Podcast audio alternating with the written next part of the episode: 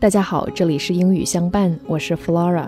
今天为大家朗读的这一篇是李开复写给即将上大学的女儿的一封信。信里面提到了关于学习和生活以及价值观的一些问题。我想这封信不仅仅适用于大学生，同样适用于已经参加工作的我们所有人。希望今天的朗读能够对你的生活起到一些指导意义。当然，由于这封信比较长，那今天只是选择其中的一部分来朗读。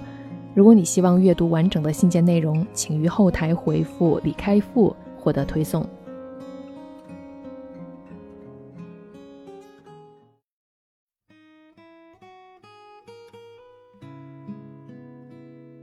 College will be the most important years in your life. It is in college that you will truly discover what learning is about. You often question, what good is this course? I encourage you to be inquisitive. But I also want to tell you, education is what you have left after all that is taught is forgotten. What I mean by that is the materials taught isn't as important as you gaining the ability to learn a new subject and the ability to analyze a new problem. That is really what learning in college is about. This will be the period where you go from teacher taught to master inspired, after which you must become self learner. So do take each subject seriously, and even if what you learn isn't critical for your life, the skills of learning will be something you cherish forever.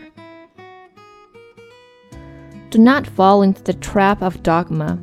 There's no single simple answer to any question. Remembering during your high school debate class, I always asked you to take on the side that you don't believe in. I did that for a reason. Things really black and white, and there are always many ways to look at a problem. You'll become a better problem solver if you realize that.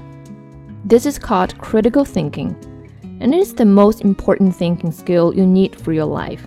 This also means you need to become tolerant and supportive of others. I will always remember when I went to my PhD advisor and proposed a new thesis topic. He said, I don't agree with you, but I'll support you. After the years, I have learned that isn't just flexibility, it's encouragement of critical thinking and an empowering style of leadership, and it has become a part of me. I hope it'll become a part of you too. Whether it is summer planning or coursework planning, or picking a major or managing your time, you should take control of your life.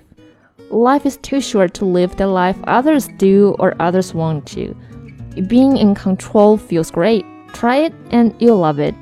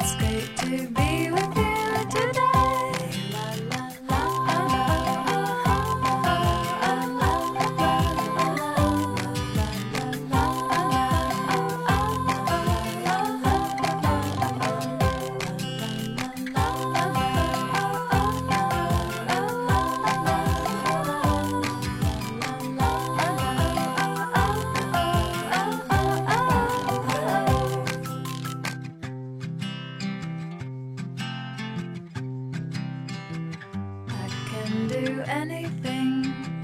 I can do anything today. I can do anything.